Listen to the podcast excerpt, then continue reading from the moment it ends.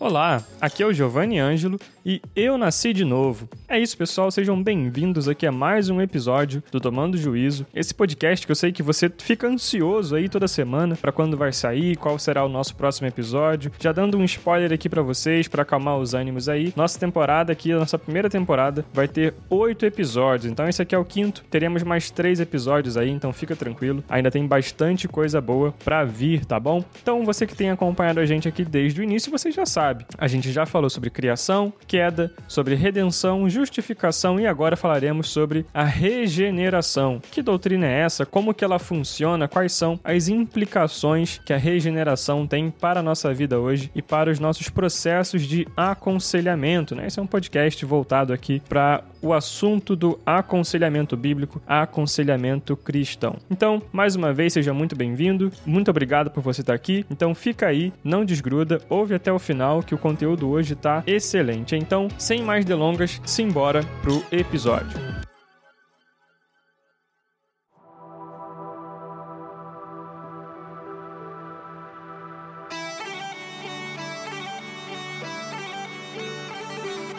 Bom, você que ouviu o episódio passado sabe que a gente falou sobre a justificação. Se você não ouviu, eu já te recomendo você voltar lá ouvir, porque esse episódio é uma continuação quase que direta do assunto que a gente falou no episódio passado. Então lá a gente falou que o Charles Slater, que é o autor do livro que a gente está baseando esses dois episódios, do livro Justificação e Regeneração, ah, da mesma forma como ele começa a falar da justificação como uma ilustração, ele também começa a falar da regeneração utilizando também uma ilustração. Então imagina o seguinte: Imagina que você está na escola ou na faculdade e na matéria mais difícil daquele ano ou daquele semestre, o professor entra em sala no primeiro dia de aula e já fala o seguinte: ó, não precisam se preocupar com as notas, todo mundo aqui já ganhou 10, agora a gente pode relaxar, pode ficar tranquilo e aproveitar aqui todo o conteúdo da matéria sem estresse. Eu acredito que a turma seria um misto ali de, de surpresa, de confusão e até alívio, né, para alguns. Mas a partir desse cenário, eu acredito que poderiam existir dois tipos de alunos. Aquele grupo que provavelmente era o mais estudioso da sala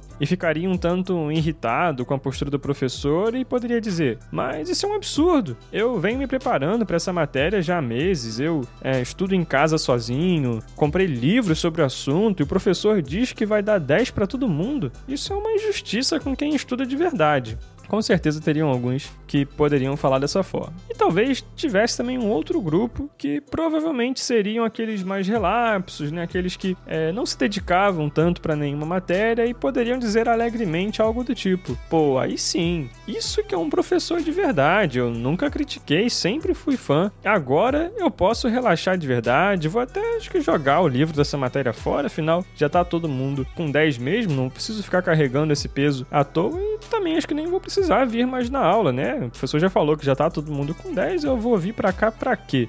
Né? Finalmente posso fazer o que eu quiser e que o resultado já está garantido. Pois bem, como vimos no episódio anterior, é basicamente isso que acontece na justificação. Deus nos dá nota máxima logo no início do ano letivo e a gente não precisa mais batalhar para passar de ano, ou no nosso caso aqui de cristãos, para passar para a vida eterna no final dessa vida. Pode ser que você esteja ouvindo isso e tenha se identificado com um dos dois grupos de estudantes que eu falei agora há pouco, ou talvez não. Mas a verdade é que na história da igreja, esses dois grupos são conhecidos como legalistas e libertinos respectivamente. Os legalistas, ao ouvirem sobre a justificação pela fé, se retorcem por inteiro e dizem: Mas como assim a justificação declara qualquer um salvo? E todas as obras que eu faço e eles não fazem? Se isso for verdade, vai todo mundo sair pecando por aí e só eu que vou ficar aqui sofrendo, tendo que cumprir todas essas leis para nada. Nas escrituras, né, esse grupo era muito bem representado pelos fariseus, por exemplo, que eram homens que acreditavam na salvação pela pela sua própria justiça. Eles não seguiam as leis por amor a Deus, mas por glória própria.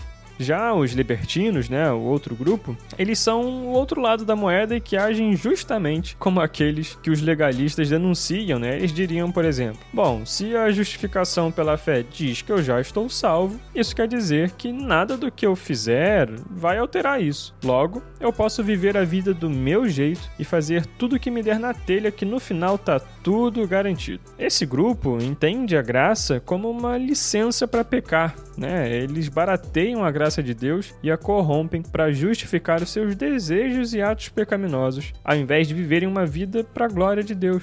E aí pode ser que você esteja se perguntando, mas se são dois lados da mesma moeda, né, os legalistas e os libertinos, qual dos dois está certo? E a verdade é que nenhum dos dois. A grande questão para a gente entender essa situação é pensar em Deus, em como ele é perfeito e em como nada do que ele faz é errado. Você acha mesmo que Deus nos justificaria para a gente simplesmente matar a aula e no final passar de ano? Acha mesmo que Deus justificaria um ladrão ou um assassino para que eles continuassem roubando ou matando? Pois é, eu também não. E a explicação de como Deus resolve isso é que ao mesmo tempo em que ele nos salva, ele também muda algo em nós. Ou seja, utilizando o exemplo do professor e da sala de aula que a gente falou aqui agora, Deus, ao mesmo tempo que nos dá a nota máxima, ele também muda algo em nós para que amemos estudar a matéria. Isso é a regeneração. Então vamos comentar um pouco mais sobre ela daqui para frente. Bom, podemos definir regeneração da seguinte maneira: regeneração é um ato secreto de Deus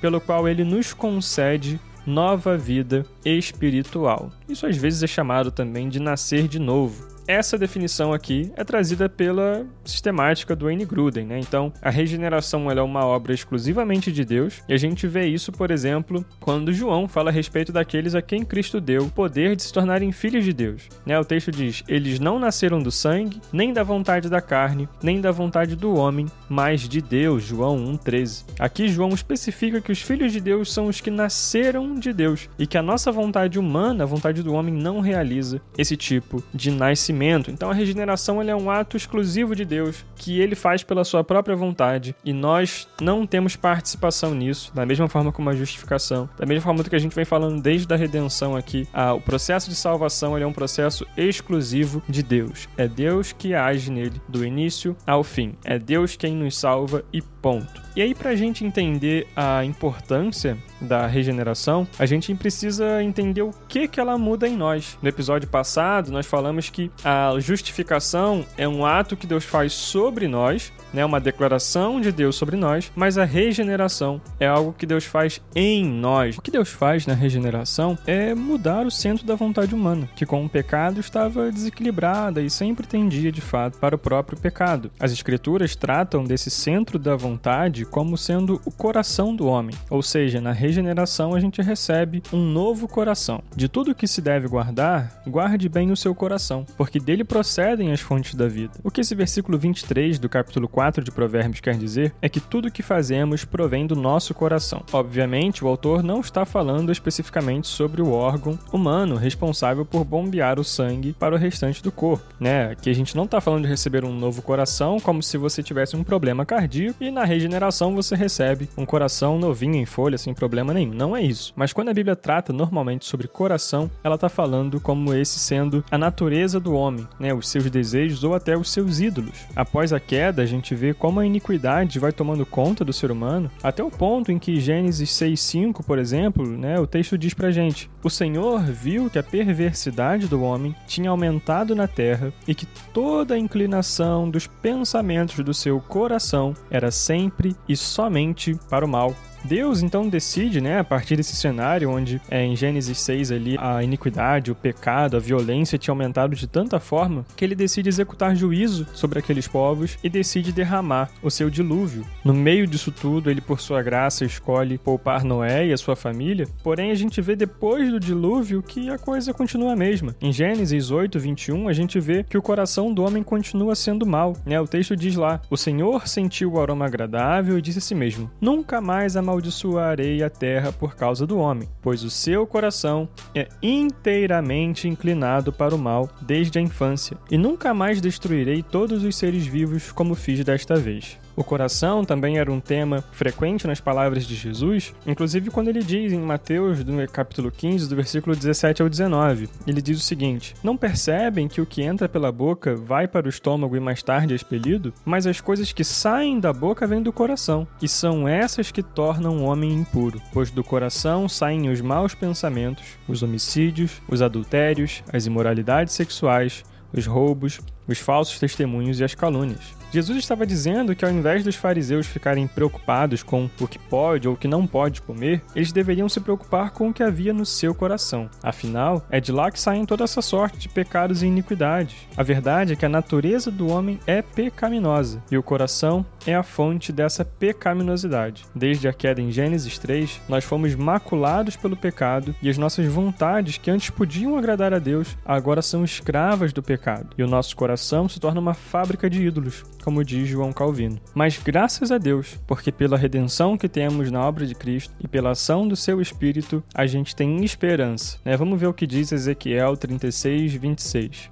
Diz assim: Darei a vocês um coração novo e porei um espírito novo em vocês. Tirarei de vocês o coração de pedra e em troca darei um coração de carne. Aqueles que estão em Cristo recebem um novo coração e com ele recebemos uma nova habilidade, né? Somos transformados, a nossa natureza é transformada ao ponto de que a gente, como se fosse um sistema, a gente recebe uma nova funcionalidade que é dar bons frutos. Veja o que Jesus diz também em Lucas 6, 44 45. Porque cada árvore é conhecida pelos frutos que produz. Porque não se colhem figos de ervas daninhas, nem se apanham uvas dos espinheiros. A pessoa boa tira o bem do bom tesouro do coração, e a pessoa má tira o mal do mau tesouro, porque a boca fala do que o coração está cheio. São as nossas atitudes que revelam o nosso coração. É através dos frutos que vemos se de fato somos regenerados ou não. E aqui vale ressaltar que o nosso coração é mudado sim instantaneamente. A regeneração é um ato instantâneo de Deus. Acontece que a, re a regeneração ela muda o nosso coração, porém a gente ainda habita em um corpo corruptível. O nosso corpo ainda não é transformado, só será transformado na glorificação, ou seja, ainda precisamos lutar contra o pecado. A diferença é que primeiro agora a gente tem consciência do pecado e por isso queremos nos afastar dele,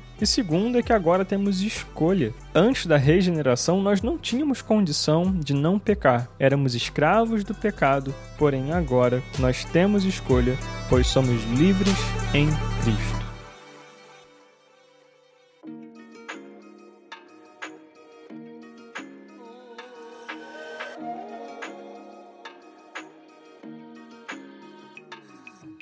Essa é a obra da regeneração. Deus muda o nosso coração e nós passamos a viver uma nova vida. E como isso reflete de forma prática na nossa própria vida aqui? Bom, isso tem diversas implicações, reflete de diversas maneiras, mas a primeira delas é que, como acabei de dizer, agora nós temos escolha e podemos obedecer a Deus e viver para sua glória. Vamos voltar para o texto de Ezequiel e lê-lo num contexto um pouco mais amplo. Ezequiel, no capítulo 36, do versículo 25 ao 27, e depois no versículo 31, diz o seguinte: Aspergirei água pura sobre vocês e ficarão puros. Eu os purificarei de todas as suas impurezas e de todos os seus ídolos. Darei a vocês um coração novo e porei um espírito novo em vocês. Tirarei de vocês o coração de pedra e em troca darei um coração de carne. Porei o meu espírito em vocês e os levarei a agir segundo os meus decretos e a obedecer fielmente às minhas leis. Então vocês se lembrarão dos seus caminhos maus e das suas ações ímpias e terão nojo de vocês mesmos por causa das suas iniquidades e das suas práticas repugnantes. Ou seja, juntamente com a promessa de um novo coração que a gente viu inicialmente, a gente pode perceber que Deus promete outras quatro coisas. E a primeira delas é a purificação. Deus, através de Ezequiel, traz a memória do povo sobre os rituais de purificação pela aspersão de água. Deus garante ao seu povo que irá remover todas as as impurezas e todos os ídolos. Juntamente da regeneração, Deus nos purifica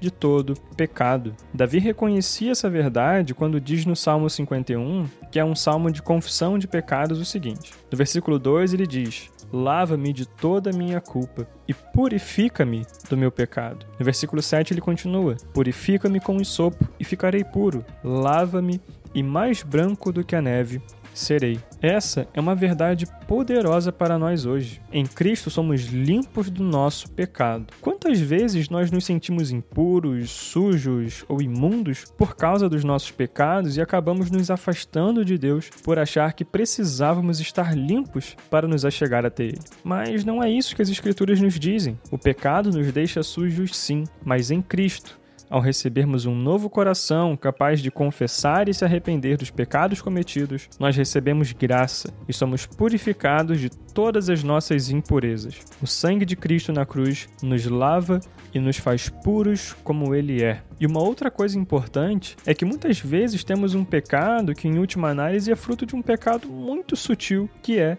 a idolatria. E talvez você esteja pensando, bom, acho que esse não é o meu caso. Eu, né, afinal sou um cristão e obviamente não tenho nenhuma imagem, nenhum poste ídolo dentro de casa ou coisa do tipo. Mas precisamos, na verdade, nos perguntar o que é um ídolo. Tim Keller oferece uma resposta no seu livro Deuses Falsos, dizendo que um ídolo é qualquer coisa mais importante que Deus para você, que domine o seu coração e a sua imaginação mais do que Deus. Qualquer coisa que você busque a fim de receber o que só Deus pode te dar. Não importa qual tenha sido o seu ídolo, Deus irá remover todos eles. Não importa se você é um devoto do dinheiro, do sexo, do poder ou até um devoto de si mesmo. Nada pode ocupar o lugar que é de Deus por direito. Ele não divide a sua glória com ninguém e por isso trata de nos purificar, removendo tudo aquilo que adoramos mais do que a Ele mesmo. Uma outra verdade que Deus opera em nós na regeneração é que ele nos dá um novo espírito. Veja também o que Paulo diz em Romanos, capítulo 8, versículos 5 a 9. Quem vive segundo a carne tem a mente voltada para o que a carne deseja, mas quem vive de acordo com o espírito tem a mente voltada para o que o espírito deseja. A mentalidade da carne é morte, mas a mentalidade do espírito é vida e paz. A mentalidade da carne é inimiga de Deus porque não se submete à lei de Deus nem pode fazê-lo. Quem é dominado pela carne não pode agradar a Deus. Entretanto, vocês não estão sob o domínio da carne, mas do Espírito, se de fato o Espírito de Deus habita em vocês. E se alguém não tem o Espírito de Cristo, não pertence a Cristo. Ao recebermos um novo espírito, estamos recebendo vida. Efésios 2:1 diz que vocês estavam mortos em suas transgressões e pecados. A realidade humana natural é morte. Nós nascemos mortos. Por isso que regeneração, na sua origem etimológica, significa regerar ou gerar vida novamente. É somente pelo espírito de Deus que habita em nós a partir da regeneração que nós podemos ter vida e vida em abundância. A carne, por outro lado, é morte e não pode agradar a Deus. É o que Paulo diz. Porém, nós não estamos mais sobre o reino da carne, mas sim sobre o reino do Espírito. A nossa vida é uma vida que pertence a Cristo e por isso ela não é mais nossa, mas é dele. Tanto nós como os nossos aconselhados precisam entender que a vida que vivemos não é mais nossa, mas de Jesus. Quando andávamos na carne, vivíamos segundo as nossas paixões e desejos, segundo o nosso coração de pedra. Mas agora que estamos no Espírito, andamos segundo o próprio Espírito, vivendo não mais nós, mas Cristo em nós, para a glória do seu próprio nome. E aí isso nos leva diretamente ao terceiro ponto, que juntamente com a regeneração é onde vem a obediência. E isso não parte de nós, mas é de Deus, é Ele que diz: Os levarei a agir segundo os meus decretos e a obedecer fielmente as minhas leis. É o que está escrito no texto de Ezequiel que a gente leu. É Deus quem nos dá a condição de obedecê-lo. O nosso novo coração deseja amar a Deus e agradá-lo. Por isso desejamos obedecê-lo. Porém, por conta de ainda habitarmos em um corpo corruptível, o pecado ainda nos tenta e tem influência sobre nós. Mas fiel é Deus que nos dá força para vencer o pecado e obedecê-lo. Veja o que 1 João 3, 8 e 9 diz. Aquele que pratica o pecado é do diabo, porque o diabo vem pecando desde o princípio. Para isso, o Filho de Deus se manifestou, para destruir as obras do diabo. Todo aquele que é nascido de Deus não pratica o pecado, porque a semente de Deus permanece nele. Ele não pode estar no pecado, porque é nascido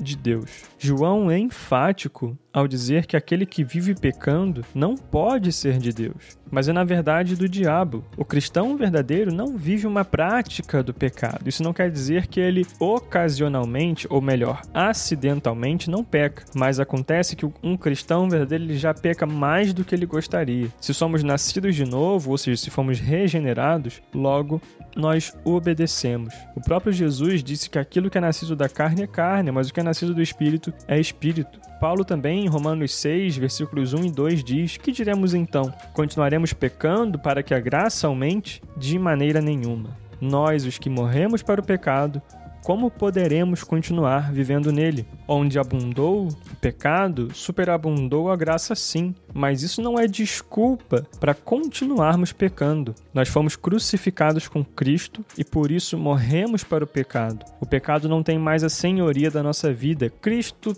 tem. Como poderemos então continuar vivendo da mesma forma que antes? Se estamos em Cristo, somos nova criatura. E por isso vivemos uma nova vida, uma vida de obediência a Ele. E para a gente encerrar aqui as, os quatro pontos dessas verdades né, prometidas por Deus através desse texto de Ezequiel a partir da regeneração, é que quando recebemos um novo coração na regeneração, nós devemos agora ter nojo do pecado. Aquilo que nos atraía e seduzia precisa passar a ser repugnante para nós, é o que o texto diz. Então vocês se lembrarão dos seus maus caminhos e das suas ações ímpias e terão nojo de vocês mesmos mesmos por causa das suas iniquidades e das suas práticas repugnantes como as nossas vontades são corrigidas na regeneração, a nossa bússola interna, que antes só apontava para o pecado, agora aponta para o extremo oposto. Agora ela aponta para Cristo. Aí em Romanos, Paulo diz no capítulo 12, versículo 2: Não se amoldem ao padrão deste mundo, mas transformem-se pela renovação da sua mente, para que sejam capazes de experimentar e comprovar a boa, agradável e perfeita vontade de Deus. Nós cristãos temos um novo molde, uma nova forma. Nós não vivemos e nos conformamos com os padrões deste mundo. Nós agora vivemos e buscamos uma vida de santidade para sermos santos como Ele é santo. Para a gente encerrar então esse episódio, a minha oração é que a regeneração não seja apenas uma doutrina, mas que ela seja a realidade dos nossos dias e que entendamos que em Cristo somos purificados dos nossos pecados e nos desapegamos dos nossos ídolos, que em Cristo recebemos um novo coração e um novo espírito e por isso queremos obedecê-lo cada vez mais e pecar cada vez menos. Eu queria terminar de fato lendo a oração de Davi no Salmo 51 como sendo um exemplo exemplo para nós de uma oração de um verdadeiro coração quebrantado e regenerado diante do Senhor. Davi diz o seguinte: Tem misericórdia de mim, ó Deus, por teu amor, por tua grande compaixão, apaga as minhas transgressões. Lava-me de toda a minha culpa e purifica-me do meu pecado. Pois eu mesmo reconheço as minhas transgressões e o meu pecado sempre me persegue. Contra ti e só contra ti pequei, e fiz o que tu reprovas, de modo que justa é a tua sentença e tens razão em condenar-me. Sei que sou pecador desde que nasci, sim, desde que me concebeu minha mãe. Sei que desejas a verdade no íntimo e no coração me ensinas a sabedoria. Purifica-me com sopo e ficarei puro. Lava-me mais branco do que a neve serei. Faze-me ouvir de novo júbilo e alegria e os ossos que esmagastes exultarão. Esconde o rosto dos meus pecados e apaga todas as minhas iniquidades. Cria em mim um coração puro, ó Deus, e renova dentro de mim um espírito estável. Não me expulses da tua presença, nem tires de mim o teu Santo Espírito. Devolve-me a alegria da tua salvação e sustenta-me com um espírito pronto a te obedecer.